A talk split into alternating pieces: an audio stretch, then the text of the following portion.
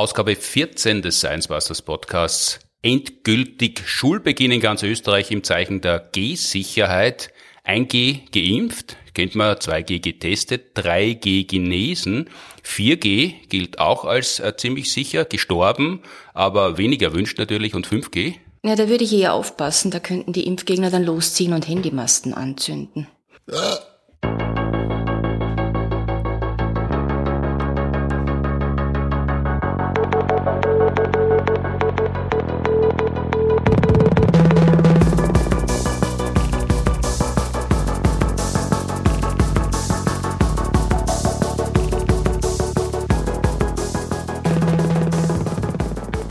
Herzlich willkommen zur 14. Episode unseres Podcasts, produziert wie immer mit Unterstützung der Uni Graz und der TU Wien. Mein Name ist nach wie vor Martin Puntigam. Heute sitzt mir aber erstmals im Podcast gegenüber Ursula Hollenstein, Infektiologin und Fachärztin für Tropenmedizin. Hallo. Hallo.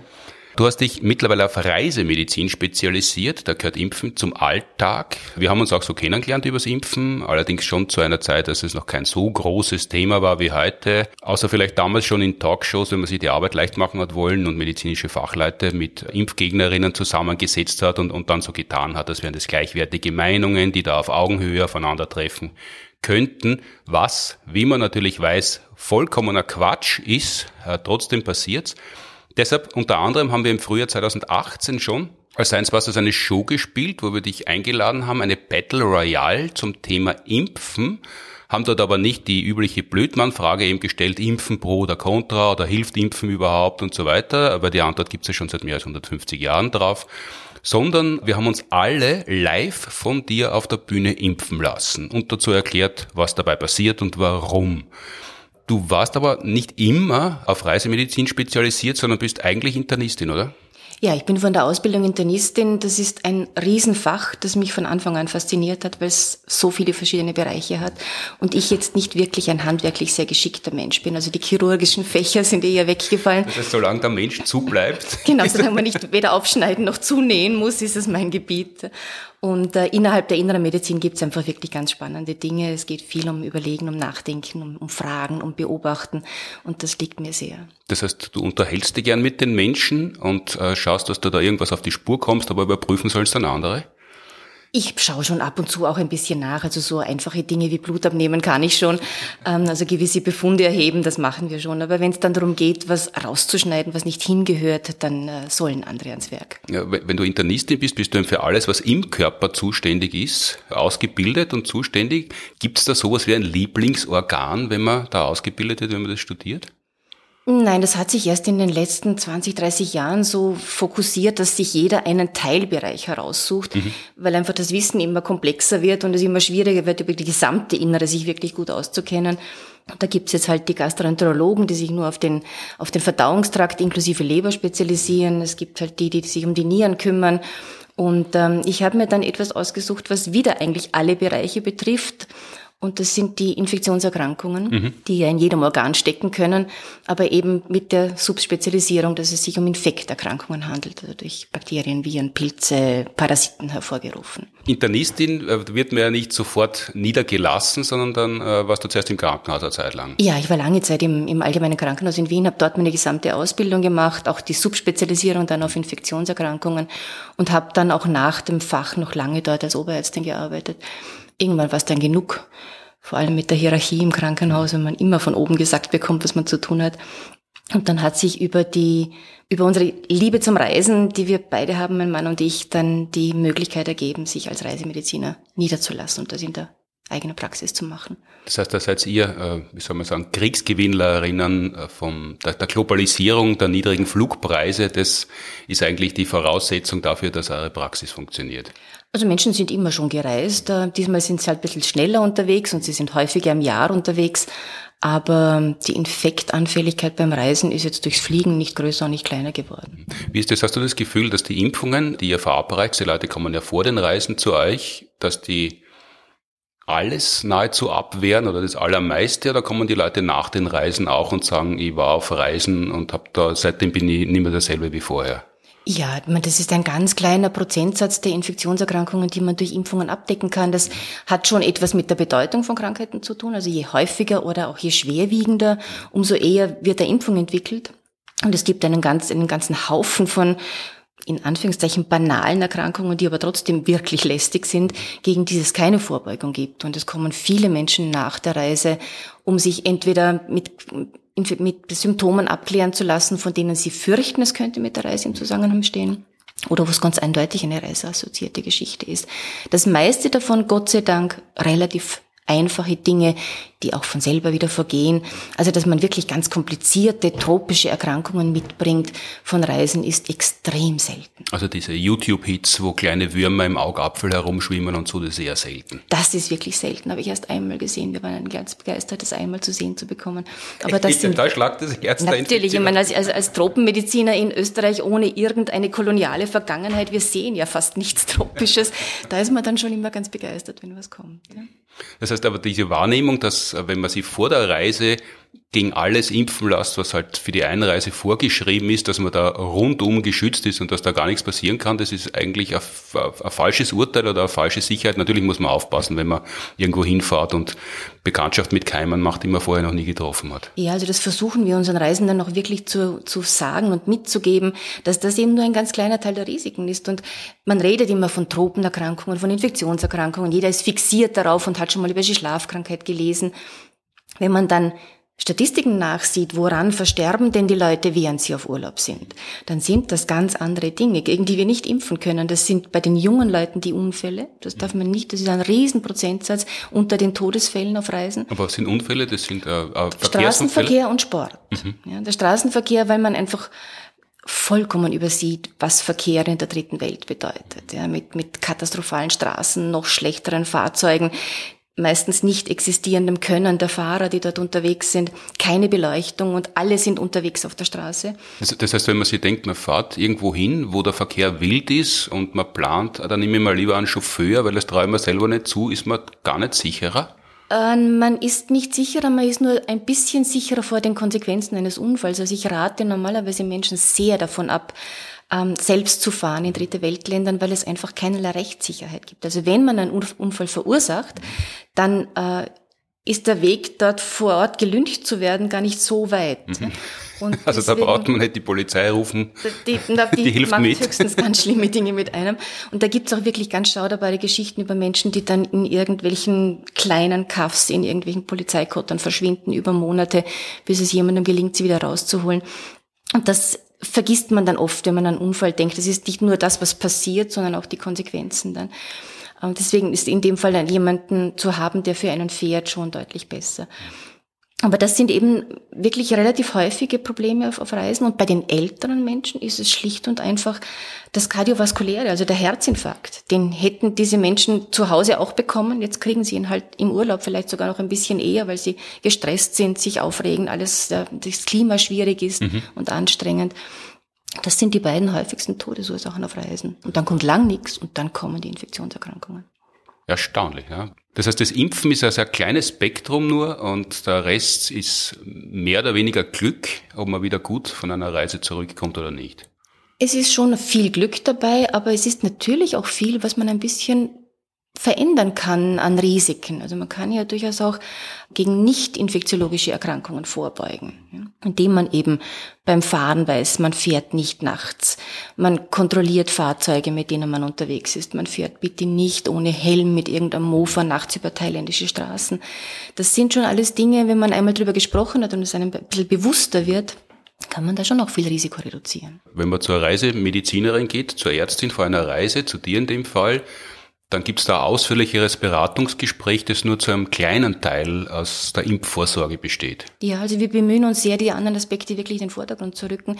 Die Impfungen sind nun einmal das, was Menschen unter Reisemedizin verstehen. Das mhm. ist doch das, was sie glauben, was passieren wird und deswegen kommen sie auch.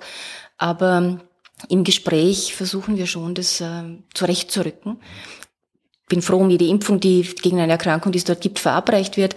Aber der andere Teil ist eben ein ganz wichtiger. Wenn man zum Reisemediziner, zur Reisemedizinerin geht, dann sollte man als erste Frage, wenn man in die Ordination, in den Behandlungsraum reinkommt, äh, sollte man als Frage stellen, reisen Sie gern? Und wenn der sagt, na, ich bin eigentlich die ganze Zeit zu Hause, dann kann man gleich wieder gehen nach der Impfung. Ja, das ist leider immer noch ein bisschen ein Thema, dass das äh, Fach auch von Menschen ausgeübt wird, die überhaupt keinen Bezug, schon gar keinen positiven Bezug zum Reisen haben. Einerseits solche, die sich wirklich nicht dafür interessieren, die mhm. halt aus irgendwelchen Listen dann Krankheitsrisiken ablesen und dagegen die Impfungen aus, aus dem Kühlschrank ziehen.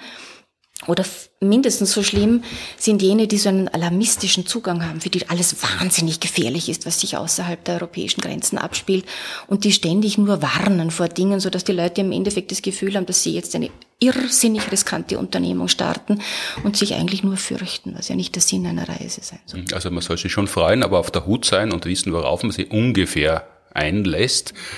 Bevor wir zur ersten Frage kommen, die wir äh, bekommen haben, kann man schon thematisch ein bisschen hinleiten. Viele Menschen nehmen Alkohol mit, Spirituosen auf Reisen, weil sie der Meinung sind, wenn sie äh, in anderen Ländern sind und die Bakterien vom Ausländer, die sind ja oft viel, viel ärger als die heimischen Bakterien, die wissen ja nicht, wie man sie zivilisiert benimmt und machen dann gleich Mordstrom Krankheiten, aber wenn sie da regelmäßig ein Glas, ein Glas Cognac, ein Whisky irgend, oder ein Gin, irgendwas Edles zu sich nehmen, dann glauben sie sich inwendig geschützt, desinfiziert, dann hat der fremde Keim keine Chance. Äh, ist, stimmt das? Ist das eine gute Maßnahme? Es ist zumindest eine sehr beliebte Maßnahme. Also von all diesen vorbeugenden Dingen, die man vor Reisen macht und bespricht, ist das sicher das beliebteste Gerücht, das wir hören. Es ist nun einmal der Reisedurchfall und dagegen ist das ja gerichtet.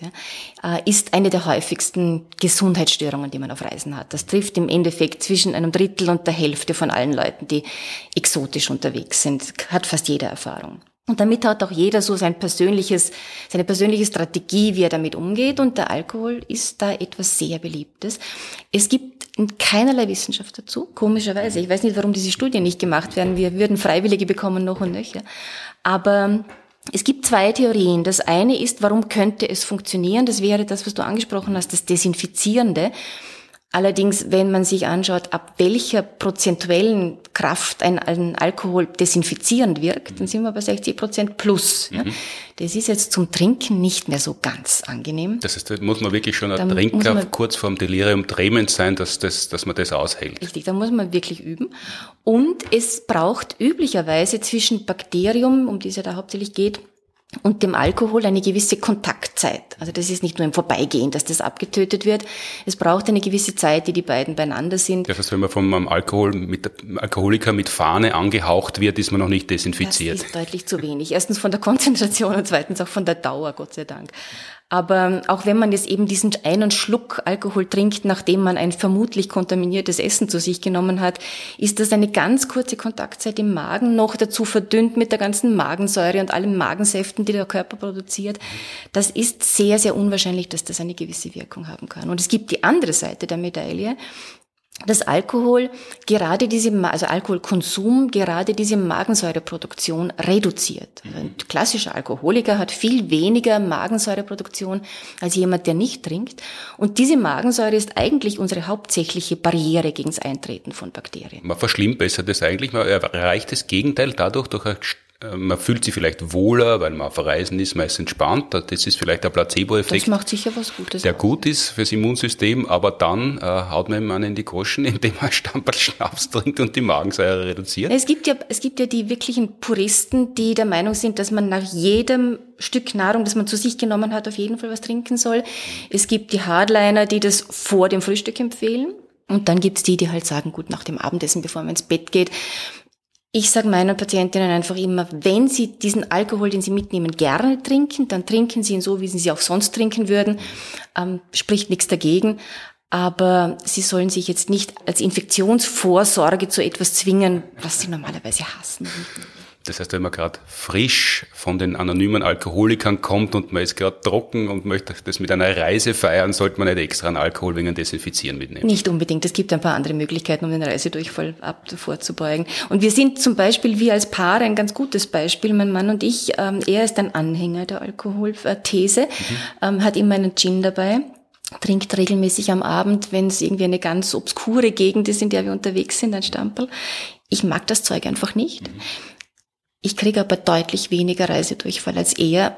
Schlicht und einfach, weil ich einen Saumagen habe im Gegensatz zu ihm und mir fast alle Fehler erlauben kann, die man diätetisch auf Reisen machen kann, ohne wirklich zu leiden drunter. Also es ist eine Theorie, die noch sehr ihrer Bestätigung harrt, dass das mhm. irgendwas bringt. Vielleicht vertragt er auch einfach Gin nicht so gut. er hat es mit Wodka auch schon probiert. Auch das hat nichts geändert.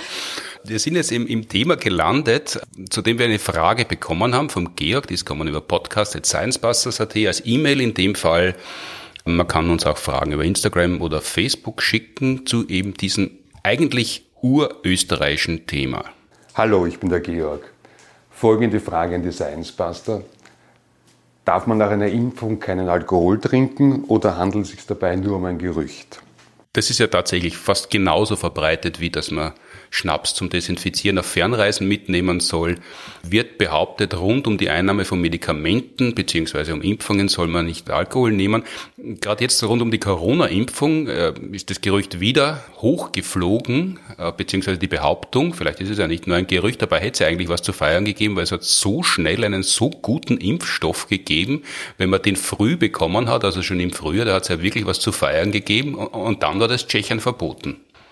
Ja, das hört man wahnsinnig oft in allen Varianten übrigens nur am selben Tag oder durch, durchaus für eine längere Zeit. Rund um Covid hat das, glaube ich, seinen Ausgang genommen bei einem russischen Gesundheitsbeamten, der irgendwann einmal von sich gegeben hat in einem Interview, man dürfe ab zwei Wochen vor bis vier Wochen nach der Impfung mhm. keinen Alkohol trinken. Es ist wie immer eine Frage der Dosis. Wir wissen, dass chronischer Alkoholmissbrauch und der Alkoholismus ganz schwerwiegende Auswirkungen aufs Immunsystem hat. Das ist einerseits der Alkohol mit seinen direkten Wirkungen auf Immunzellen selbst. Es sind vor allem aber auch diese vielen Folgeerkrankungen, an denen Alkoholiker leiden. Irgendwann ist die Leber kaputt, die ein ganz wichtiges Organ in der Immunabwehr ist. Aber würden beim schweren Alkoholiker, bei einer schweren Alkoholikerin zwei Wochen vor der Impfung schon helfen? Nein. Ähm, aber dass das eben Auswirkungen aufs Immunsystem hat, äh, dass diese Personen alle viel häufiger Infektionen bekommen, das ist klar. Und vielleicht ist das auch die Basis, dass man dann irgendwann einmal dieses Gerücht gestreut hat. Aber ein Glas am Abend oder auch feiern nach der Impfung hat überhaupt keine messbare Auswirkung auf die Wirkung einer Impfung, auf die Entwicklung einer Immunität nach einer Impfung. Ja, aber das wäre ja komisch, weil, weil ja die Impfung geht in den Muskel und der Alkohol in den Magen. Also die treffen sie ja vermutlich gar nie, oder? Nein, die treffen sich überhaupt nicht. Es ginge eben nur über den Umweg, dass der Alkohol das Immunsystem schwächt, das wir aber brauchen, um die Impfung schön abzuarbeiten und da eine ordentliche Immunität zu erzeugen. Das ist aber, wie gesagt, bei einer kurzfristigen, so wie wir halt am Abend gerne beim Essen was trinken, äh, überhaupt nicht der Fall. Aber so richtig an Umhängern sollte man sie nach einer Impfung nicht. Wenn man jetzt äh, noch den zweiten Impftermin vor sich hat, den haben wir einige noch, dann sollte man nicht, äh, wenn man das endlich erledigt hat, groß feiern gehen und am nächsten Tag nicht wissen, wie man, wie man nach Hause gekommen ist. Ja, wenn man das übertreibt, hat man natürlich am Tag nach der Impfung eine nette Kombination aus Kater und Impfnebenwirkungen. Das ist vielleicht keine sehr angenehme Zeit. Ja, aber dann kriegt man wenigstens was für die Impfung. Das heißt, das, das ist tatsächlich ein Gerücht. Das ist, vielleicht hat es auch nie wer gesagt, weil äh, wenn man sagt, da, früher man hat immer gesagt, amerikanische Forscher haben erforscht, dann hat man auch schon gewusst, uh, uh, da muss man vielleicht ein bisschen genauer nachfragen. Jetzt in Internetseiten kann man schauen, welche Studie gibt's, da kann man nach der Quelle fragen, aber so vor, in meiner Kindheit und Jugend, wenn es geheißen hat, US-amerikanische Forscher haben herausgefunden, dann hat man sich darauf verlassen müssen und wenn es unter Vermischtes in der Zeitung gestanden ist, hat man gewusst, ah, da hat eine Anzeige gefehlt und da haben sie halt noch was einfügen müssen. Und wenn der Russe, der russische Gesundheitsbeamte vom Alkohol warnt, dann gibt's das vielleicht auch überhaupt nicht, aber wir äh, vom Vorteil her, vom Stereotyp her trauen wir halt den Russen den Alkoholismus eher zu als uns. Wobei ja bei uns auch ausreichend getrunken wird in Österreich. Ja, also wir haben durchaus eine gute Tradition. Vielleicht ist äh, der, die russische Alkoholtradition eher noch die härtere, also mit mhm. den härteren Drogen quasi. Das mag schon, da gibt's wirklich auch eine, ein Volksgesundheitsproblem, keine Frage. Das mag auch der Hintergrund sein, wie oft, wenn Ärzte etwas sagen, sagen sie es so durch die Hintertür. Eigentlich wollen sie uns den Alkohol madig machen und dann will man es aber nicht direkt sagen und macht es über diesen Umweg, es wäre schlecht für die Impfung. Bewiesen hat das, wie gesagt, niemand, weder ein russischer Forscher noch ein amerikanischer Forscher, dass es niemand gesagt hat, oh ja, das wird selbst von Ärzten immer wieder von sich gegeben. sowohl bei Medikamenten als auch bei, bei Impfungen, dass man sagt, heute bitte kein Alkohol. Das ist irgendwie so ein Gewohnheitssatz, den aber, wie gesagt, der, der jeder wissenschaftlichen Grundlage entbehrt. Ja, vielleicht einfach, wenn die Leute sie äh, ansaufen und dann stolpern sie vielleicht und dann müssen sie erst recht ins Krankenhaus und können sie aber vielleicht, weil sie bewusstlos sind, nicht äußern, welche Impfung sie gerade gekriegt haben und so und dann ist die Behandlung schwieriger. Aber rund um Antibiotika hört man das oft. Also das kann ich mich seit immer erinnern dass man, wenn man Antibiotika nimmt, äh, zwei Sachen hört, nämlich erstens, man muss die Packung fertig nehmen und zweitens, man darf keinen Alkohol konsumieren. Das Zweitere hat, glaube ich, aber historische Gründe, weil man am Anfang gar nicht gewusst hat, wie wirkt das, wie verträgt sie das und da hat man halt davon abgeraten und weil es eh sinnvoll ist, vor allem für Leute, die regelmäßig trinken, wenn sie ab und zu nichts trinken, hat man das beibehalten. Also dass gelegentliche Alkoholkarenz uns allen gut tut, das äh, ist selbstverständlich klar. Und bei neuen Substanzen ist man immer ein bisschen vorsichtig, man weiß wenig über Wechselwirkungen. Antibiotika werden ja zumindest, wenn man sie in der Praxis verschreibt und der Patient sie dann zu Hause nimmt, tatsächlich über den Magen zugeführt und da landet auch der Alkohol, also dass es da vielleicht Interaktionen geben könnte, dass sie sich gegenseitig behindern. Das war am Anfang schon eine Sorge. Mhm hat sich dann einfach gehalten. Es gibt einen Grund, ein bisschen vorsichtig zu sein, wenn man jetzt nicht genau weiß, in welche Klasse von Antibiotika die Substanz gehört, die man jetzt verschrieben bekommt. Es gibt einige Antibiotikaklassen, die tatsächlich in Kombination mit Alkohol ganz, ganz unangenehme Symptome verursachen. Einfach durch eine Wechselwirkung. Das macht dann wirklich Übelkeit, äh, Erbrechen, macht Schwindelgefühle und, und, ähm, und ganz, ganz unangenehmen Zustand. Aber, aber temporäre Zustände. Temporär. Also das ja, sind ja. jetzt dann keine bleibenden Herzschäden oder, oder halbseitige Lähmungen, sondern äh, nein, nein, man, man fühlt sich halt einfach unwohl. nur wirklich unwohl ein, mhm. zwei Tage und dann ist die Geschichte wieder vorbei. Aber das muss ja auch nicht provoziert werden. Aber das sind eben nur manche von den Substanzen und wenn man weiß, um welche es geht, dann kann man bei den anderen durchaus ein bisschen was dazu trinken. Das macht gar nichts. Wie viele Antibiotikaklassen gibt es denn, wenn das bei manchen Antibiotikaklassen zutrifft und bei anderen nicht? Na, es wär, wir hatten es früher einfach, da gab es überhaupt nur die das, das Streptomycin, das war das erste, und dann kamen die Penicilline, die eine riesige Gruppe sind, Cephalosporine, und dann sind Forscher ja unermüdlich, und es kommen tatsächlich immer neue Klassen dazu, die sich teilweise überhaupt nicht mehr ähneln, was gut ist, weil uns die Bakterien durch die Resistenzentwicklung immer wieder zwingen, neue Substanzen zu entwickeln. Und je weniger sich die Substanzen ähneln, umso größer ist die Chance, dass es bei einem resistenten Bakterium dann wieder klappt. Also inzwischen sind sicher sechs oder sieben neue Antibiotika-Klassen dazugekommen und das ist noch äh, Open End, also da tut sich schon ein. Mhm. Also wenn man den Eindruck hat, man, man geht zu seinem Hausarzt, zur Hausärztin und wenn man noch Mandeln hat und man hat äh, Mandelentzündung, also Angina und man kriegt da immer dasselbe, dann täuscht man sie? Oder dann, dann ist das der Arzt, Ärztin schlampig? Kann auch daran Schlampig muss das gar nicht sein, weil wenn es das richtige Antibiotikum ist, dann warum soll man nicht immer dasselbe verwenden für dieselbe Erkrankung? Wechseln muss man ja nur, wenn man nicht wieder einen kreativen Eindruck machen möchte oder wenn es die Erkrankung wirklich fordert. Also wenn das eine ist, die eben auf diese Antibiotika nicht ansprechen kann, mhm. von ihrer Art und Weise her, dann sollte man wechseln. Aber wenn ich fünfmal in den letzten fünf Jahren dieselbe Erkrankung habe, dann spricht nichts dagegen, fünfmal dasselbe Antibiotikum zu verwenden. Ich weiß, ich habe es gut vertragen. Das ist sogar besser als zu wechseln. Ja, weil mittlerweile hat sich das eher herumgesprochen, dass man nicht urrasten soll mit Antibiotika und man kann ihnen eigentlich ja ganz gut aus dem Weg gehen, die meiste Zeit seines Lebens. Und es wird ja viel weniger verschrieben natürlich mittlerweile. Aber wenn man zum Beispiel im Krankenhaus ist und eine Art Sepsis hat und man spricht aufs erste Antibiotikum nicht an, dann kommt eine andere Klasse dran als zweites. Ja, natürlich. Also da, und das ist auch da das Gebiet, wo in den letzten Jahren am meisten Erneuerungen passiert sind, weil da natürlich auch die resistentesten Bakterien unterwegs sind und die schwersten Erkrankungen, das ist, da ist der Druck am größten, was Substanzen brauchen, neue, da muss man sehr häufig umstellen. Ja, wenn, du, wenn du sagst, es kommen, es sind in den letzten Jahren fünf, sechs, sieben neue Klassen dazugekommen, Alarmistischerweise hört man in den Medien immer wieder mal, äh, jetzt ist das bald zu Ende, die Bakterien sind bald so super resistent, dass überhaupt nichts mehr hilft. Es gibt da super Keime, aus England hat es Meldungen gegeben, es gibt einen super Tripper, gegen den nichts mehr hilft. Das stimmt dann so gar nicht, sondern wir haben noch immer eine einigermaßen breite Palette im Angebot, äh, weil halt immer geforscht wird. Also die Bakterien verändern sich, aber wir forschen auch immer weiter. Oder ist da das Ende der Fahnenstange schon in Sicht? Für die allermeisten Infektionserkrankungen haben wir immer noch genügend Auswahl da und da ist, kommt auch einiges Neues.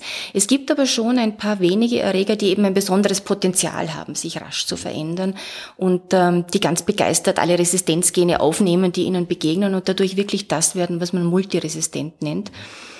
Und da hat es in den letzten Jahren schon ein oder zwei Bakterienarten gegeben, die, die uns ans Ende gebracht haben, wo es dann wirklich nur noch ein paar Reserveantibiotika gibt. Und Reserveantibiotikum klingt zwar nett, als hätte man es einfach nur auf der Seite liegen gelassen. Das heißt aber meistens, man hat es bisher deswegen nicht verwendet, weil es üblicherweise sehr nebenwirkungsreich ist und man damit schlecht umgehen kann. Also es hat schon Situationen gegeben in Krankenhäusern. Das ist nichts, was man sich auf der Straße holt und damit zum praktischen Arzt geht. Also ja, auf der Straße holt man sich sowieso keine Antibiotika. Nicht, nicht, durch, den, nicht durch das Trottoir, aber, also, aber also die, indem man Menschen begegnet, die, die einen anrufen. Die Infektionen holt man, also ich habe gedacht, die Antibiotika auf der Straße. Noch nicht, nein, das geht nicht. Aber das sind teilweise eben Intensivstationserkrankungen, die, äh, die manchmal schon Situationen geschaffen haben, wo man therapeutisch fast am Ende ist oder ganz am Ende ist. Mhm. Also das gibt's in Einzelfällen tatsächlich.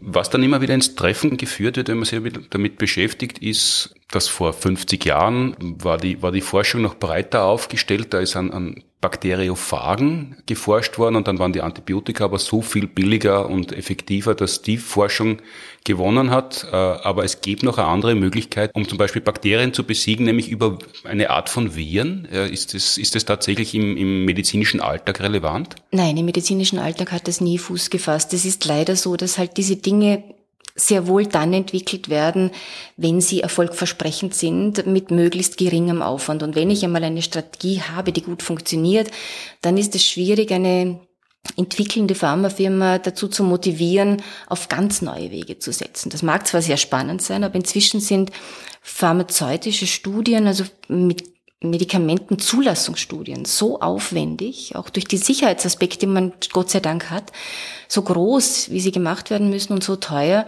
dass nur wenige Firmen sich das zumuten, etwas ganz Neues zu entwickeln, wo vielleicht auch dann nach zehn Jahren Entwicklungsarbeit man draufkommt, das funktioniert leider nicht und man sehr, sehr viele Milliarden in den Kübel setzt. Das ist tatsächlich die Größenordnung. Da geht es um Milliarden Euro, die man investieren muss. Wenn man Glück hat, dann gibt es ein sogenanntes Blockbuster-Medikament und man wird steinreich und alle schreiben drüber und, und, und maulen, dass die Pharma-Lobby, dass die Pharmaindustrie so viel Geld verdient und so hohe Umsätze macht. Aber wenn eine Firma Erfolg hat und Umsätze macht, äh, werden natürlich Menschen reich äh, und die Marketingabteilungen werden gut dotiert, aber gleichzeitig ist es auch gut für weitere Forschung. Man kann nur hoffen, dass die das dann als Motivation sehen, das Geld, das sie verdienen, auch wieder in die Forschung zu stecken. Und natürlich könnten wir ohne die Tatsache, dass die Geld dran verdienen, hätten wir überhaupt keine Erneuerung in den, mhm. in den Medikamenten. Also, dass man da sich verlässt auf universitäre Forschung, das ist zwar spannend, das sind viele unglaublich motivierte Menschen und es kommt viel Grundlagenforschung aus den Universitäten, die dann halt ja oder nein aufgegriffen wird von einer Firma, die das zur Marktreife treiben muss. Und das ist ein sehr schwieriger Weg. Diese Bakteriophagen, das sind im Wesentlichen Virenarten, die halt Bakterien töten, und zwar in großer Anzahl, glaube ich, jeden Tag weltweit. Ja, aber es gibt ja durchaus Viren, die nicht Menschen befallen mhm. und auch nicht andere Tiere, sondern die sich eben auf andere Lebewesen spezialisiert haben und die Bakterien als ihren Wirt ausgesucht haben mhm. und die denen genauso wenig gut tun, wie sie uns gut tun. Und über, über dieses Prinzip hat man sehr wohl versucht, da ähm, auch Therapiemöglichkeiten zu schaffen oder Vorbeugungsmöglichkeiten zu schaffen. Das wird man dann erst beforschen, wenn es mit den Antibiotika wirklich zur Neige geht. Also wahrscheinlich eh, wenn es ganz knapp ist, dann wird diese Forschung wieder aufblühen und wenn sie entsprechend dotiert ist, halt zu Ergebnissen führen, hoffentlich, weil man ja weiß, dass diese Virenarten Bakterien ganz gut zusetzen können. Bis dahin haben wir Gott sei Dank noch viele Klassen und es kommen ja vielleicht noch neue Antibiotika-Klassen hinzu. Da ist es oft die Frage, wie wird dosiert. Also man kriegt das eben verschrieben. Normalerweise die einfache Einnahmeregel ist, da besorgen Sie sich das Antibiotikum und nehmen Sie die Schachtel fertig. Ja, nicht vorher aufhören, sonst kommt die Krankheit retour. Aber da wird teilweise gar nicht so groß unterschieden, nämlich wirklich nicht groß unterschieden, wie groß man ist. Wir sind beide erwachsen, haben aber ganz unterschiedliche Körpergewichte, würden aber wahrscheinlich dasselbe verschrieben kriegen. Zweimal eins oder dreimal eins, mhm. üblicherweise, genau. Ähm, das ist wirklich faszinierend und das hat mich als Infektiologin lange gewundert, schrägstrich gestört. In der Kinderheilkunde, also bei den ganz Kleinen, da wird selbstverständlich pro Kilogramm Körpergewicht dosiert, egal welches Medikament man verwendet. Und kaum ist man erwachsen, gibt es eben diese Standarddosis. Nehmen Sie zwei Tabletten und das ist, das ist dann gut. Und ich habe mich immer gefragt, ob das so stimmen kann, ob ein 140 Kilo Mensch wirklich dieselbe Dosis verwenden kann wie jemand mit 70 Kilo. Und selbst wenn man jetzt sagt, ich mache es wie in der Kinderheilkunde und ich dosiere das pro Kilogramm, stimmt das dann auch? Weil dieser 140 Kilo Mensch ist ja eigentlich ein 70 Kilo Mensch, der in einem 70 Kilo Fettmantel steckt. Und die Frage, ob man das wirklich als Gesamtgewicht rechnen kann, oder ob man nicht den normalgewichtigen Menschen mittendrin eigentlich dosieren müsste, das ist überhaupt nicht untersucht. Normalerweise verwenden die verschreibenden Ärzte da einfach so Korrekturfaktoren. Die sind erahnt, aber nie bewiesen worden. Man nimmt meistens von dem Idealgewicht 100 Prozent und zählt zwischen 20 und 30 Prozent des Übergewichts dann noch dazu. Und auf dieses Gewicht berechnet man dann die Dosis. Also gar nicht das ganze Übergewicht, sondern nur, nur einen Teil, das einen gewissen Prozentsatz wenn man annimmt, dass so und so viel Prozent des Fettgewebes eh nur Wasser ist mhm. und dann korrigiert man das um diesen Faktor. Aber ob das stimmt, hat nie jemand bewiesen. Und wir wollten uns das dann einmal ansehen und haben vor 20 Jahren schon. Mhm. Wer ist wir? In, an der klinischen Pharmakologie im Allgemeinen Krankenhaus. Das ist eine Abteilung, die eigentlich spezialisiert ist auf Medikamenten, Pharmakokinetik, wie verhält sich ein Medikament im Körper, wie rasch wird es abgebaut, wo wird es abgebaut, welche Dosierungen passieren wo? Sind also wirklich hochspezialisiert auf diese Fragestellungen. Und da haben wir eine Studie mit einer deutlich übergewichtigen Probandengruppe gemacht, also mhm. der Studienteilnehmer, die einen Body Mass Index von 40 hatten, also schon ganz das ist, ordentlich. Das ist viel. Wie schaut man da aus, wenn man das hat? Body Mass Index 40, äh, damit hantiert man im Alltag weniger. Bin ich da schon am Weg dorthin oder noch weiter entfernt? Oder müsste ich da noch üben? Am Weg bist vielleicht schon, aber es dauert noch ein bisschen. Also Body Mass Index von 40 ist schon ordentlich übergewichtig. Das gilt auch dann wirklich als medizinisches Problem. Das ist nicht mehr einfach ein kosmetisches. Mhm. Und wir haben sie verglichen mit einer normalgewichtigen, schlanken Gruppe mit einem Body Mass Index um die 20. Die Frage war, wie sind Blut- und Gewebespiegel von Antibiotika, wenn man das jetzt nach Körpergewicht, also nach dem ganzen Körpergewicht dosiert? Normalerweise, wenn man sich über Blut, über Spiegel von Antibiotika unterhält, redet man vom Blutspiegel, weil Blut ist halt einfach leicht zu gewinnen. Da sticht man in eine Vene, hat eine Probe, kann die analysieren. Das geht alles sehr problemlos. Und, und der Spiegel ist dann der Anteil an Antibiotikum? Die Menge an Antibiotikum, die im Blut drinnen ist. Und so messen wir ja viele Substanzen, die im Blut enthalten sind. Und man kann natürlich auch Medikamentenkonzentrationen im Blut messen. Aber diese Blutspiegel sind einfach nur die halbe Wahrheit, denn ein ganz großer Teil aller Infektionen spielen sich nicht im Blut ab. Die Erreger werden zwar übers Blut irgendwie transportiert, aber landen tun sie dann im Gewebe und da spielt sich die Infektion ab. Entweder in der Haut, die ganzen Wundinfektionen oder im Muskel. Und genau an diese Stelle, wo die Infektion sitzt, muss das Antibiotikum ja in der richtigen Dosierung auch hin. Das heißt, da ist der Weg möglicherweise schon weit fürs Antibiotikum vom Magen übers, über den Blutkreislauf und bis es dort ist, ist es vielleicht schon so stark verdünnt, dass es äh, gar nicht mehr ordentlich wirken kann? Ja, es gibt einfach sehr viele Hindernisse auf dem Weg für das Antibiotikum. Einerseits muss es aus dem Magen gut aufgenommen mhm. werden. Da gibt es Substanzen, gerade unter den Antibiotika, die eine ganz schlechte sogenannte Resorption haben. Also von dieser Tablette, die man da schluckt, werden 20, 30 Prozent nur wirklich aufgenommen in den Körper. Der Rest geht ohne großen Effekt durch den Darm wieder nach draußen. Mhm. Und dann muss es eben vom Magen aufgenommen ins Blut kommen und vom Blut den, diesen, diesen Schritt ins Gewebe auch noch schaffen. Und das sind einige Barrieren, die das Gewebe dem, äh, dem Ganzen entgegensetzt. Je nach Organ zum Beispiel auch unterschiedlich. Wir haben eine Barriere, die sehr stark ist. Das ist die sogenannte Blut-Hirn-Schranke. Also unser Hirn ist ja doch ein recht wesentliches Organ. Und das hat sehr viel gute Schutzmechanismen, dass nicht alles einfach daherkommen kann und dann auch wirklich ins Gehirngewebe eindringt. Beim Behandeln mit Antibiotika ist diese Blut-Hirn-Schranke aber ein Riesenproblem, weil viele Substanzen überhaupt nicht ins Gehirngewebe gehen. Und es gibt ja durchaus auch Infektionen im Gehirngewebe und das sind dann nicht gerade die leichtesten. Also da sollte man vielleicht dann doch Alkohol trinken zu den Antibiotika, weil Alkohol geht ja durch diese Blut-Hirn-Schranke ganz gut durch, oder? Ja, aber es nimmt das Antibiotikum nicht mit, blöderweise. Antibiotika entwickeln eine neue Klasse, die, die an, an, die OH-Gruppe andockt, das nimmt sie an der Hand und dann gehen sie gemeinsam ins Gehirn. Das wäre wahrscheinlich auch eine unglaublich beliebte Therapie, wenn das endlich eine Kombination aus, aus Antibiotikum und, und, und Schnaps ist. Wenn man jetzt diese Gewebespiegel haben will, dann ist es deutlich schwieriger, weil an Gewebe kommt man nicht auf so einfache Art und Weise heran. Der, der, der am einfachsten direkten Zugang hat, ist der Chirurg. Mhm. Der schneidet Menschen auf, operiert im das heißt, Menschen drin. Und wenn der ein bisschen was verschwinden lässt, das fällt dann gar nicht auf, wenn er mal wieder zugenäht ist? Der schneidet sowieso sehr viel weg, üblicherweise, weil er ja, er will ja reingehen, um was rauszuschneiden.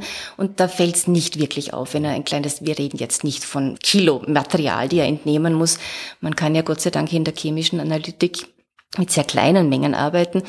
Das äh, sind kleinste Gewebeproben, die er halt während dieser Operation, wenn er sehr nett ist zum Pharmakologen, auch entnehmen kann. Nachteil ist aber, das ist dann immer nur ein Zeitpunkt. Und um in der, in der Verteilung von Antibiotika oder in der sogenannten Pharmakokinetik, also die, wie ist die Konzentration über die Zeit, will man einfach mehrere Zeitpunkte haben, damit man weiß, wie rasch wird's abgebaut oder wie rasch geht es ins Gewebe hinein. Und das kriegen wir auf diese Art und Weise nicht. Weil irgendwann muss der Chirurg, die Chirurgin auch wieder zunähen und man kann nicht sagen, trödel ein bisschen, damit man noch einen zweiten Zeitpunkt kriegt, sondern das ist einfach eine Entnahme, Biopsie. Ist das eine Biopsie? Biopsie, genau. Das ist, wenn man halt lebendes Gewebe äh, rausschneidet. Man kann auch ein totes Gewebe das ist auch eine Biopsie? ja, ja, die Biopsie mhm. heißt nur, dass ich irgendwas stanze im Endeffekt und ein, ein Stückchen entnehme. Ja. Versus zum Beispiel einem Abstrich, wo ich einfach nur drüber streiche mit einem Wattetupfer und, und, und so eine Mischung aus Oberfläche und Gewebsflüssigkeiten kriege.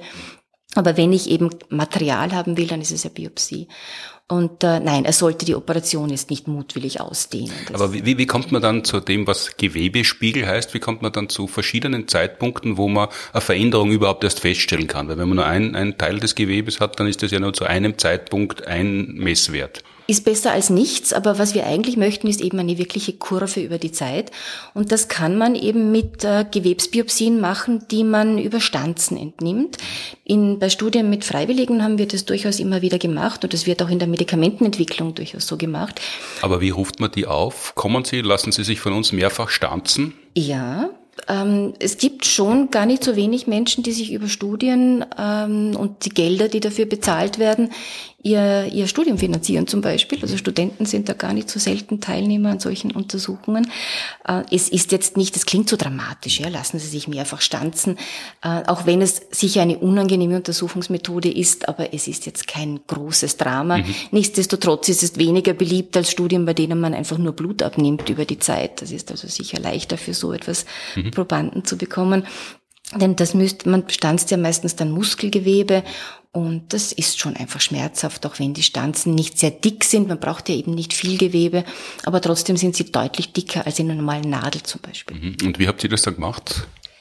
Wir haben eine Methode verwendet, die sich Mikrodialyse nennt. Und Mikrodialyse ist im Endeffekt nicht viel anders als die große Dialyse, die man ja kennt. Wenn jemand eine nicht mehr funktionierende Niere hat, dann übernimmt die Funktion der Niere das Gerät der Dialyse. Die Nieren machen normalerweise in unserem Leben das, dass sie den Müll, den der täglich im Stoffwechsel anfällt, einfach wieder entsorgen.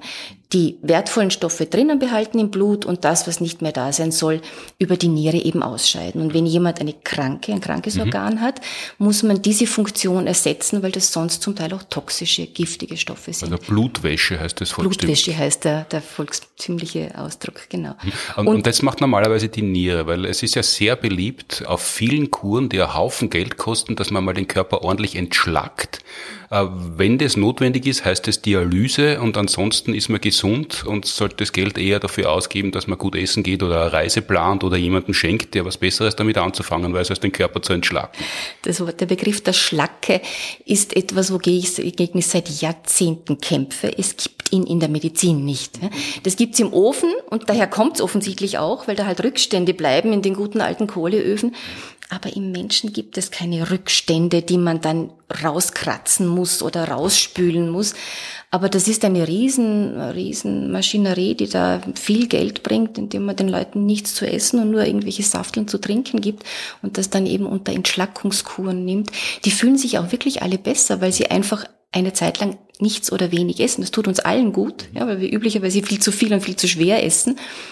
Aber mit einer entschlackenden Funktion hat das alles nichts zu tun. Ja, und da gibt es einen Denkfehler, weil wenn man weniger isst, sollte man sich eigentlich Geld ersparen und nicht viel mehr dafür ausgeben, dass man weniger isst.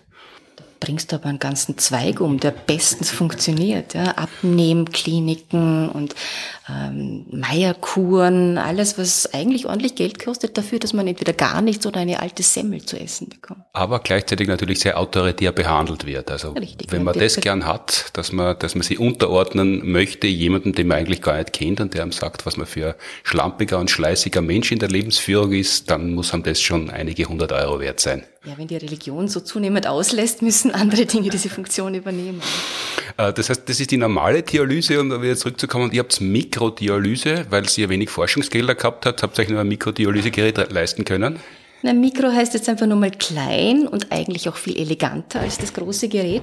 Das Prinzip ist aber dasselbe.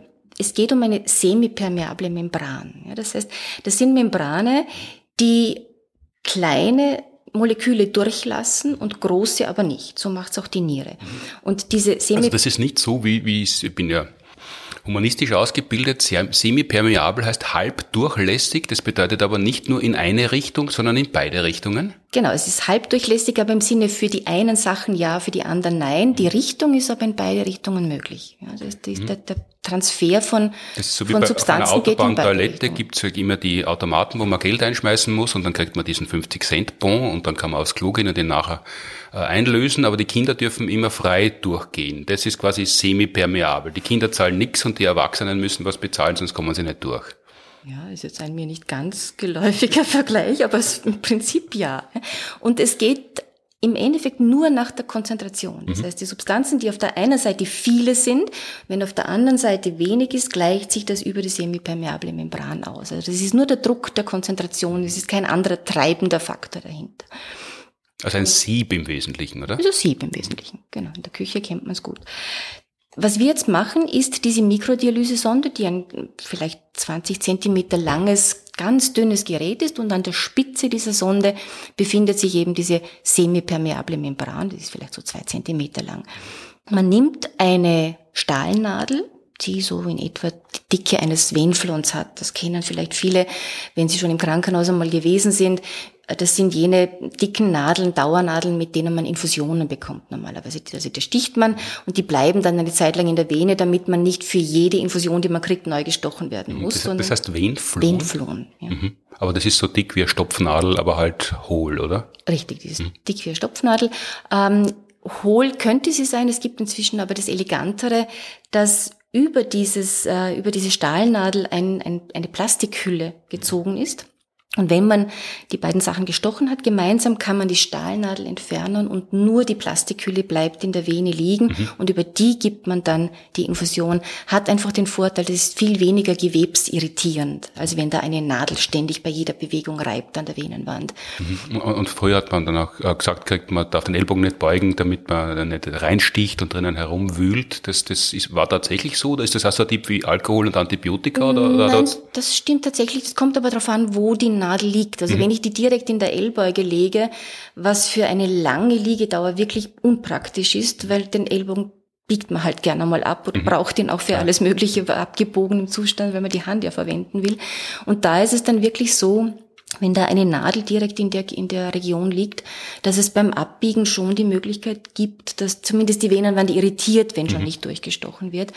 Deswegen würde man längerfristige Nadeln, die wirklich vielleicht den ganzen Tag liegen, im Idealfall ein bisschen an einer anderen Stelle am Unterarm irgendwo legen, dass man da bei einer Bewegung nicht die, die, äh, den Verlauf der Vene verändert. Dann kann sich jemand auch ein bisschen bewegen. Ohne man, Handrücken sieht man sehr oft, da ist es eigentlich. Da geht's gut, das ist nur eine Stelle, da haben wir verflixt viel Nervenendigungen. Also da tut das Stechen einfach mehr weh. Genauso wie äh, der Stich in, den, in die Fingerspitze, wenn sich jemand eine, äh, die Diabetiker zum Beispiel den Blutzucker checken müssen. Das schaut zwar harmlos aus mit diesen winzig kleinen Nadelchen, aber an der Fingerbeere äh, sind wir einfach, die sind dafür gedacht, dass wir tasten können. Da tut jeder Stich viel mehr weh als an einer anderen Stelle des Körpers. Also ganz beliebt ist, die, ist der Handrücken auch. Aber, aber das sind ja keine Höllenschmerzen und dafür ist es relativ praktisch, wenn man dort den Venflon äh, äh, angelegt gekriegt hat. Ja, durchaus. Weil mhm. dann ist man nachher ein bisschen beweglich und braucht sich nicht ständig sorgen, dass die Nadel verrutscht. Und das habt ihr bei eurer Mikrodialyse auch verwendet? Wir machen was ganz ähnliches. Wir nehmen also eine Stahlnadel mit Plastikhülle, stechen das allerdings nicht in die Vene, sondern mit Schwung in den Oberschenkel. Und mit, mit Schwung? Mit Schwung. Es muss wirklich ganz hinein. Und im rechten Winkel oder im? Äh, relativ gerade. Also zu, zuschauen sollten die betroffenen Oberschenkelbesitzer eher nicht. Und die lenkt man äh, wie ab? Mit, so schlimm, mit, mit einer Glocke wie Kinder bei der Impfung lenkt man die ab oder sagt man, oh, ein Vogel im Fenster oder, oder wie, wie schauen die nicht hin oder die? Das sind meistens schon sehr gestandene ähm, Routineprobanden, die, die nicht so einfach zu erschrecken sind. Und ansonsten ist einfach gut, nicht zuzuschauen, mhm. wenn man immer am eigenen Körper manipuliert wird. Das heißt, man sticht das in den, in den Oberschenkel. Dann entfernt man, wie beim Venflon auch, diese Stahlnadel und über diese Plastikhülle führen wir jetzt die Mikrodialysesonde ein. Mhm. Ja.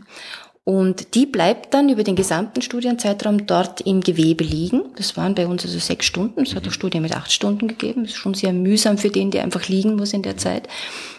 Bei den moderneren Sonden, die sich jetzt in den letzten Jahren entwickelt haben, die gibt es jetzt eben auch nicht nur so handgebastelt, wie wir es am Anfang hatten. Das, das, sondern das, habt ihr wirklich entwickelt für Ihre Studie? Da habt ihr nicht irgendwo im Katalog angreifen ja, können, drei Stück davon? Oder so? Jetzt gibt es im Katalog ja. und äh, sind auch vom Handling her natürlich viel eleganter geworden und jetzt kann man auch noch diese Plastikhülle, wenn dann die Sonde liegt, entfernen und es bleibt nur die Sonde, was noch, ein, noch weniger zu spüren ist. Also wenn das Ding einmal liegt, spürt man es an und für sich nicht mehr. Man kann jetzt nicht damit joggen gehen, aber man kann sich auch leicht bewegen, zum Beispiel damit man Position ein bisschen wechseln kann, weil sechs Stunden am Rücken liegen ist ja auch ist einfach fad und, und unangenehm. Ja, und ab und zu muss man dann auf die Toilette. Äh, also das kann man dann damit auch oder äh, soll man da, liegen bleiben? Da gibt es so Hilfsmittel. Mhm. Also, also, da muss man tatsächlich im Liegen das erlegen, genau. wie, wie, wenn man halt bettlägerig mhm. ist im Krankenhaus oder ähm, ruhig sein soll, dann das ist dieselbe mhm, Methode. Das ist dieselbe Methode. Und die Bewegungen, die man eben machen muss, um eben zum Beispiel sich auf eine Schüssel zu heben, mhm. die sind aber mit der Sonde möglich. Okay. Mhm. Wenn dann diese Dialysesonde jetzt im, im Gewebe liegt, das, die wird die ganze Studienzeit durch mit einer Flüssigkeit durchspült, mit einer äh, blutähnlichen, also meistens nimmt man eine Ringerlösung, die ist von den Elektrolyten her so in etwa wie Blut zusammengesetzt. Eine Ringerlösung? Ringer, das ist der Herr, der es erfunden hat. Ach so, ja. mhm. Das ist einfach eine, eine wässrige Lösung, in der ein bisschen Salze enthalten sind, die in etwa der Salzkonzentration des Blutes entsprechen. Wird auch oft als Infusionslösung verwendet, wenn jemand hauptsächlich Flüssigkeit braucht für seinen Kreislauf. Und damit wird die Sonde durchspült, also an einem zuführenden Schenkel hinein und einem abführenden Schenkel hinaus. Und an der Spitze eben. Also Schenkel von der Sonde von jetzt, der Sonde, nicht, nicht vom abführenden nicht, Oberschenkel, genau, nicht, vom, nicht vom Oberschenkel. Sondern, sondern die macht halt Schlaufe quasi im Oberschenkel. Also es gibt einen zuführenden Schlauch mhm. und einen abführenden Schlauch. Mhm. Also ein Schenkel geht in den Schenkel und ein Schenkel geht aus dem Schenkel. Und, und ähm, an der Spitze eben bei dieser semipermeablen Membran hat diese Spülflüssigkeit dann Kontakt mit der Gewebsflüssigkeit auf der anderen Seite der Membran. Mhm. Und alles, was in dem Gewebe enthalten ist an kleinen Molekülen, wird in einem gewissen Prozentsatz eben in diese Spülflüssigkeit übertreten, einfach nach Konzentration. Ganz normale Osmose ist es im Wesentlichen. Ganz normale Osmose. Ja. Und nachdem ja in der Spülflüssigkeit gar kein Antibiotikum drinnen ist und wenn wir es dann gespritzt haben, den Probanden, in der, in der Gewebsflüssigkeit sehr wohl Antibiotikum, folgt das eben diesem Konzentrationsgradienten und geht in die Spülflüssigkeit über. Und in dem, was dann herausrinnt aus dem abführenden äh, Schläuchchen, aus der Nadel, kann man dann diese Konzentration messen. Mhm. Und das können wir eben über diese ganze Zeit, äh, über die sechs Stunden, sehen wir dann langsam die zunehmende Anfangs- und dann auch abnehmende Konzentration des Antibiotikums im Gewebe. Das heißt, bevor gestochen wird, bevor, müssen die Leute äh, Antibiotika nehmen oder schon viel vorher? Äh, nicht viel vorher, sondern wir legen zuerst die Nadel. Mhm. Wenn alles bereit ist, dann ähm, macht man üblicherweise zuerst einmal einen Nullwert, also ohne Antibiotikum. Das heißt, also man beginnt schon mit dem Spülen. Den, Vor, den Vorlauf den quasi. Vorlauf quasi. Und dann äh, bekommen die, die Teilnehmer das Antibiotikum in dem Fall nicht zum Schlucken, sondern man spritzt das, mhm. weil man einfach bei Studien versucht, alle Dinge auszuschalten, die querschießen können. Mhm. Also alles, was vielleicht von Proband zu Proband unterschiedlich ist. Und wenn Sie etwas schlucken, dann nimmt der eine vielleicht ein bisschen besser auf, der andere ein bisschen schlechter. Wenn Sie etwas spritzen, haben Sie eine ganz definierte Menge, die auch tatsächlich in diesem Teilnehmer ankommt. Hm, wie, das, heißt, das wird als, als kurze äh, Spritze gegeben. Hm, aber wie spritzt man das jetzt? Weil eigentlich sollte das Antibiotikum ja über den Magen aufgenommen werden. Also da, da spritzt man nicht in den Magen, aber wahrscheinlich auch nicht intramuskulär, sondern wo kommt es dann hin? Oder schon in die Vene, mhm. üblicherweise. Es gibt schon, es gibt alle möglichen Arten, wie man Antibiotika verabreichen kann. Entweder man schluckt sie oder man spritzt sie in den Muskel oder man spritzt sie eben in die Vene. Das in den Muskel stechen ist generell etwas, was nicht so gerne gesehen wird, weil es große Mengen sind. Das tut auch weh. Es gibt auch keinen wirklichen Grund für eine solche Spritze in den Hintern. Das heißt, es wird, wenn man es nicht schluckt, wird es üblicherweise als kurze Infusion in die mhm. Vene gegeben oder als Spritze in die Vene gegeben.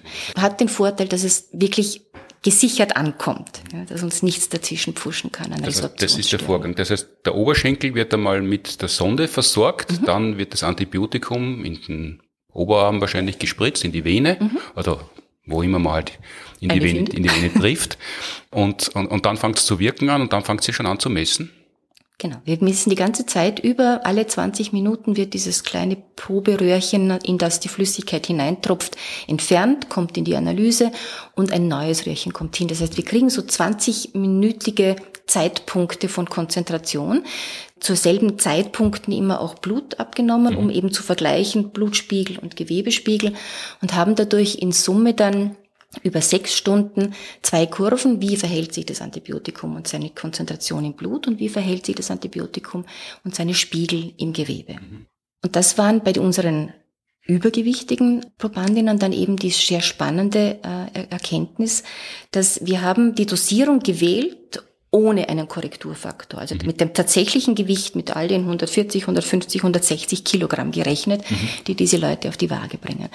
Und haben gesehen, dass die Gewebespiegel, die wir damit erzielen, in etwa so hoch sind wie bei den Normalgewichtigen. Mhm. Das ist eigentlich das, was wir erreichen wollen.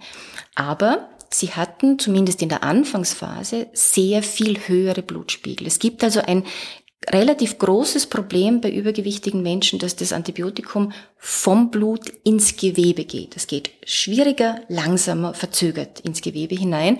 Im Endeffekt mit einiger Zeit drauf ist es dann auch dort in derselben Konzentration wie beim Normalgewichtigen. Das heißt, man muss höher dosieren oder, oder übergewichtige Menschen müssen länger Antibiotika nehmen? Das ist eben genau die, die Krux, dass wir eigentlich diese Gewebespiegel ja wollen. Mhm. Ja, und die würde man richtig erzielen mit der hohen Dosierung, also mit der Dosierung pro Kilogramm Körpergewicht. Der Preis, den man dafür bezahlt, ist eben dieser höhere Spitzenspiegel. Und das ist nicht nur ein Wort, sondern bei vielen Antibiotika haben die Spitzenspiegel auch einen relativ direkten Zusammenhang mit Nebenwirkungshäufigkeit.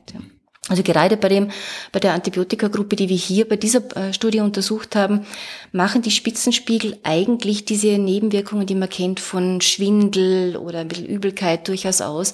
Also man bezahlt die gute Wirksamkeit bei den Übergewichtigen, unter Umständen mit einer etwas häufigeren Nebenwirkungsfrequenz. Und sollte man aber trotzdem diese hohe Dosierung nehmen, weil wenn jemand krank ist und übergewichtig ist, dann kann man ja nicht sagen, nehmen wir es zuerst einmal ab, damit wir niedrig dosieren können, sondern... Das wird sich üblicherweise nicht ausgehen von der Zeit her. Man soll sich jetzt keine großen Sorgen machen. Die meisten Infektionen sind nicht so dramatisch, dass man nicht auch mit einer nicht idealen Dosis vollkommen problemlos dagegen ankommt. Mhm. Das heißt, die Standarddosierungen, auch wenn sie noch so in unserer Meinung falsch sind, sind fast immer ausreichend. Unsere Antibiotika sind extrem effizient. Mhm und haben auch eine sehr große, das nennt man therapeutische Breite. Das heißt, eine große Breite an Konzentrationen, wo sie noch verträglich sind. Wenn ein Medikament eine schmale therapeutische Breite hat, heißt das, dass es sehr schnell Nebenwirkungen macht, wenn ich es zu hoch dosiere und sehr schnell nicht mehr wirkt, wenn ich es zu niedrig dosiere. Aber unsere Standardantibiotika haben da sehr breite äh, Limits und damit werden die allermeisten Menschen auch mit einer Standarddosierung gut behandelt sein. Wo es dann schon relevant wird, dass man das wirklich genau betrechnet, sind eben schwerkranke Patienten, mhm. Sepsis, Intensivstation oder auch wenn wir es mit sehr hochresistenten Erregern zu tun haben, für die wir hohe Konzentrationen von Antibiotika brauchen. um sie abzutöten. Denn Resistenz heißt bei einem Bakterium üblicherweise erst einmal, dass es lernt, mit dem Antibiotikum umzugehen, es vielleicht schneller aus seinem, aus seinem, aus seiner Zelle rauszubringen. Und das kann man lange Zeit noch mit einer höheren Dosierung überkommen. Mhm. Obwohl ich beim selben Antibiotikum bleibe, aber mit einer höheren Dosierung kann ich den, den Erreger trotzdem abtöten. Und erst wenn sie dann komplett resistent werden, muss ich wirklich Substanzklasse wechseln, um was zu erzielen. Eure Forschung hat herausgefunden, dass es sehr wohl darauf ankommt, wie man ausschaut, wie schwer man ist, was man auf die Waage bringt, wie man Antibiotika dosieren soll. Aber eben entscheidend ist es nur in, wie soll man sagen, in, in physiologischen Grenzbereichen. Also wenn man krank ist, wenn es dringend ist, wenn der Erreger sehr aggressiv ist, aber Richtig, für also die allermeisten Menschen. In der Intensivmedizin vor allem, wo es dann wirklich um die, um die Wurst geht. Ja, also was ja äh, jetzt in der sogenannten Pandemie der Ungeimpften für die Leute, die auf die Intensivstationen kommen, in der Regel der Fall ist. Äh, dort wird es ja dann natürlich eng, da helfen natürlich Antibiotika in dieser Viruserkrankung. Äh, aber alle anderen sind im Wesentlichen nach wie vor gut bedient, wenn sie diese Einnahmevorschrift einhalten, dass sie halt das Antibiotikum, das sie verschrieben kriegen, einnehmen und auch bis zum Ende, um das auch noch aufzulösen. Das heißt, es sind ja unterschiedlich viele drinnen und dann hat man so ein schlechtes Gewissen, wenn man das vergessen hat äh, oder, oder man nimmt es dann doch nicht fertig oder man fühlt sich eh schon gesund und möchte nicht mehr nehmen als notwendig. Also das soll man tatsächlich immer alles aufessen? Nein. Das ist auch so eine Geschichte, die den meisten Patienten einfach so standardmäßig erzählt wird. Sie müssen das fertig nehmen. Jetzt stimmt es schon, dass für eine bestimmte Erkrankung gibt es eine ideale Therapiedauer. Mhm. Ja, und das hat aber unangenehmerweise nicht das geringste mit der Packungsgröße zu tun. Die Packungsgröße, das entscheidet die Pharmafirma, ob sie es in einer großen Packung oder in einer kleinen Packung abpackt. Und je nachdem, was für die hm, besser ist oder leichter zu herzustellen ist oder leichter zu vermarkten ist. Und sie können aber mit demselben Antibiotikum alle möglichen Sachen äh, behandeln. Man kann mit einem Quinolon, das wir zum Beispiel in dieser, in dieser Studie dann untersucht haben, kann man eine Blasenentzündung behandeln mhm. und eine Lungenentzündung. Für die Blasenentzündung brauche ich einen Tag Therapiedauer. Mhm. Für eine schwere Lungenentzündung wird es unter 10, 14 Tagen nicht gehen. Und daran orientiert sich die Therapiedauer und nicht an der Packungsgröße. Und es ist so schade, dass es bei uns das nicht die Möglichkeit gibt, auch tatsächlich die nötige Anzahl an Tabletten zu verschreiben. Bei uns gibt es einfach Packungen. Und man kann als Ärztin und Arzt einfach nur eine Packung verschreiben oder zwei oder drei. Aber man kann eben nicht einfach zehn oder 14 Tabletten verschreiben. Dann wird's wieder passen. Nehmen Sie das fertig, was ich Ihnen verschrieben habe. Aber mit der Packungsgröße hat das nichts zu tun. Und deswegen bitte immer hinterfragen, wie lange soll ich's nehmen mhm. und nicht, wie viel ist in der Packung drinnen. Mhm, also aber hinterfragen dann schon vor dem Arzt, vor der Ärztin und nicht ja, zu Hause. Nicht zu Hause. Vor ja. Also äh, selbst entscheiden, dass es jetzt einfach genug ist, macht keinen Sinn es gibt schon eine gewisse Mindestbehandlungsdauer für jede Erkrankung, die auch wichtig ist. Und es kann durchaus sein, dass man sich schon nach ein, zwei Tagen Therapie einfach wohlfühlt und mhm. eigentlich das Gefühl hat, das setze ich ab, das brauche ich nicht mhm. mehr.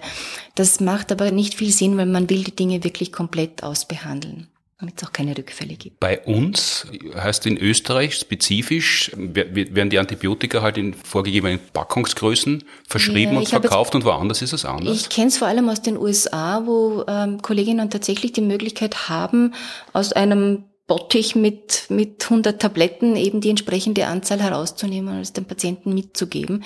Das gibt's bei uns nicht. Also das, das müsste man tatsächlich nicht, äh, wie soll man sagen, weitgehend keimfrei, sondern das kann wie ein Zuckerglas sein, wo die einzelnen Tabletten drinnen sind. Die gibt man dann wiederum in ein Glas hinein oder in ein, ein kleines Sackerl und das, das würde funktionieren. Es würde funktionieren, also keimfrei braucht eine Tablette nicht zu sein, das kommt durch den Magen. Die einzige Schwierigkeit ist Lagerung, Haltbarkeit. Wenn das in diesen Blistern drinnen ist, dann äh, hält es einfach länger, weil es nicht Feuchtigkeit und, und, äh, und allen möglichen anderen Umwelteinflüssen ausgesetzt ist. Also das ist schon etwas, was man bedenken muss, dass dann einfach die Lagerung ein, ein ganz etwas ist, was man, was man wirklich richtig machen muss. Und was noch dazu kommt, wenn ich es einfach nur in einen Plastiksackerl oder einen Papiersackerl abpacke, fehlt natürlich jegliche Bezeichnung, außer ich habe es händisch draufgeschrieben und es sollte auch noch lesbar sein. Es fehlt ein Beipacktext. Also das sind schon Dinge, die, die schon einen Sinn machen, dass das mit dabei ist. Aber es wäre zumindest fein, wenn es flexiblere Packungsgrößen gibt, dass man da ein bisschen besser das Ganze ab abgleichen könnte auf das, was man eigentlich behandeln möchte. Aber als Kompromiss kann man tatsächlich ja das Antibiotika einnehmen ins 21. Jahrhundert holen, also im mittleren, späten 20. Jahrhundert hat es für die Kinder am Tisch immer geheißen, aufessen, was am Teller ist äh, und die Antibiotika aufessen, die in der Packung sind. Mittlerweile weiß man, wenn man satt ist und nicht mehr mag, dann ist es zwar schade ums Essen, aber man soll es jetzt nicht reinwürgen, sondern man kann es durchaus stehen lassen, vielleicht aufheben oder sogar entsorgen und das ist bei den Antibiotika auch so. Ja. Und wenn was übrig bleibt, dann soll man das tatsächlich als Medikament entsorgen oder denkt man sich, boah, ich habe das eh alle Jahre einmal und das nächste Mal fange ich mit der offenen Packung an, weil ja eh die einzelnen Tabletten verpackt sind? Man kann das durchaus in die Hausapotheke legen. Man soll sich nur genau, also auf jeden Fall in der Originalpackung, damit man weiß, was das ist. Ja, und dann auch ein gut sichtbares Ablaufdatum drauf, äh, dass man dann weiß, wenn man es in zehn Jahren findet und es gerne verwenden würde, dass das eher nicht mehr geht man soll es auch dann wirklich immer nur nach Verschreibung und nicht, wenn man das Gefühl hat, ich habe eh die gleiche Erkrankung wieder, es gibt schon ein paar Infektionsarten, also eine sehr, sehr häufige und wahnsinnig lästige Infektion bei Frauen vor allem ist die Blasenentzündung. Es gibt Frauen, die da wirklich zwei, dreimal im Jahr sowas haben, die kennen das schon gut. Das ist eine Eigendiagnose, die man ohne jeden Fehler stellen kann. Und da spricht im Endeffekt nichts dagegen, eine, eine Therapie selbst zu nehmen. Aber für alles andere macht es durchaus Sinn, das wieder verschrieben zu bekommen. Da kann man aber sagen, ich habe noch was zu Hause. Mhm. Was man dann bitte nicht tun soll, ist den Inhalt dieser Hausapotheke, wenn man auf Reisen geht, zusammenkratzen und in den Rucksack stecken und das als Reiseapotheke sicherheitshalber mitnehmen, was durchaus manche machen, die dann mit allem Möglichen auf Reisen gehen.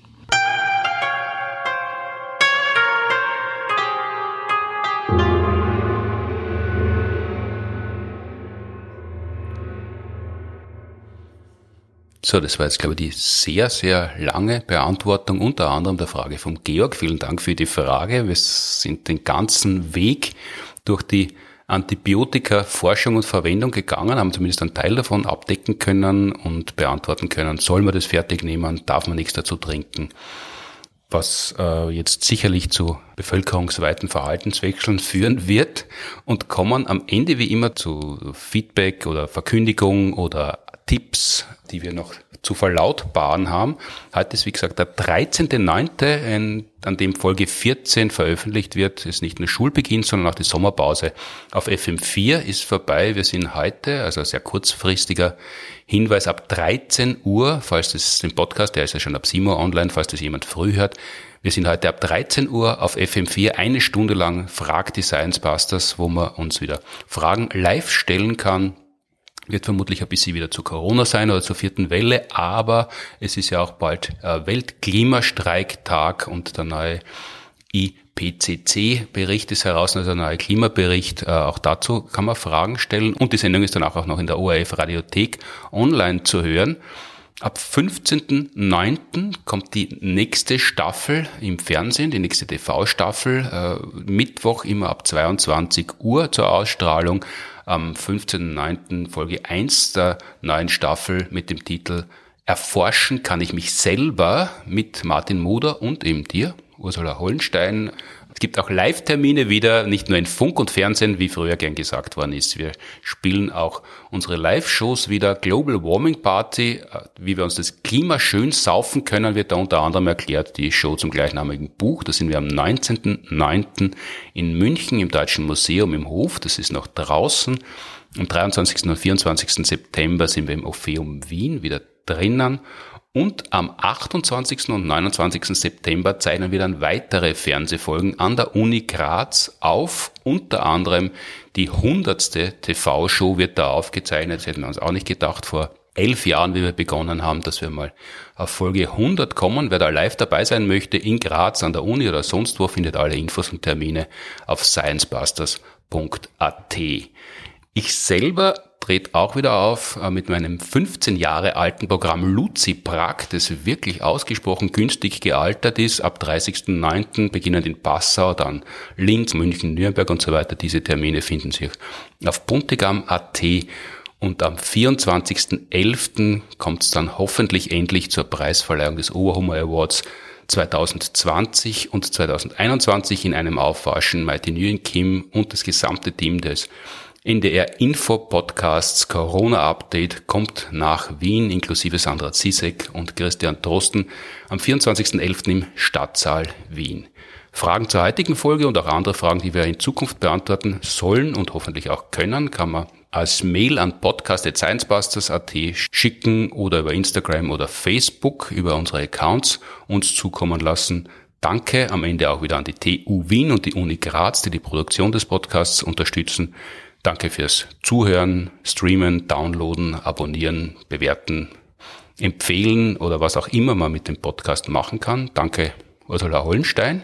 Jetzt geht's glaube ich, wieder in die Ordination zum Stechen oder, oder, oder Spiken, sagt man, glaube ich, in den Jetzt Impf ist es ganz modern geworden, dass die Impfgegner von Spiken sprechen und davon das Impfen, das sie auch nicht mögen, abgrenzen. Also, also Impfen also und Spiken ist was anderes? Ja. Das heißt, ich kann es nicht verstehen, aber es ist anscheinend was ganz anderes. Aber das heißt, solange es halt noch Demonstrationen geben kann, zum Beispiel wenn auf 1G umgestellt wird, was ja eigentlich früher oder später passieren wird, dann wird es Demonstrationen geben und dann laufen die Impfgegner, Impfgegnerinnen mit äh, Plakaten und Pickel um den Hals, wo der durchgestrichene Spike-Reifen um sein wird. Wäre eine Möglichkeit. Ja. Müssen wir uns ein bisschen überraschen lassen, was es da noch zu sehen gibt. In 14 Tagen gibt es den nächsten Podcast, dann wird Elisabeth Oberzaucher mir gegenüber sitzen. Danke vielmals, schönen Tag heute noch. Alles Gute beim Impfen, wenn es noch bevorsteht. Gesund bleiben und gesund werden. Danke sehr.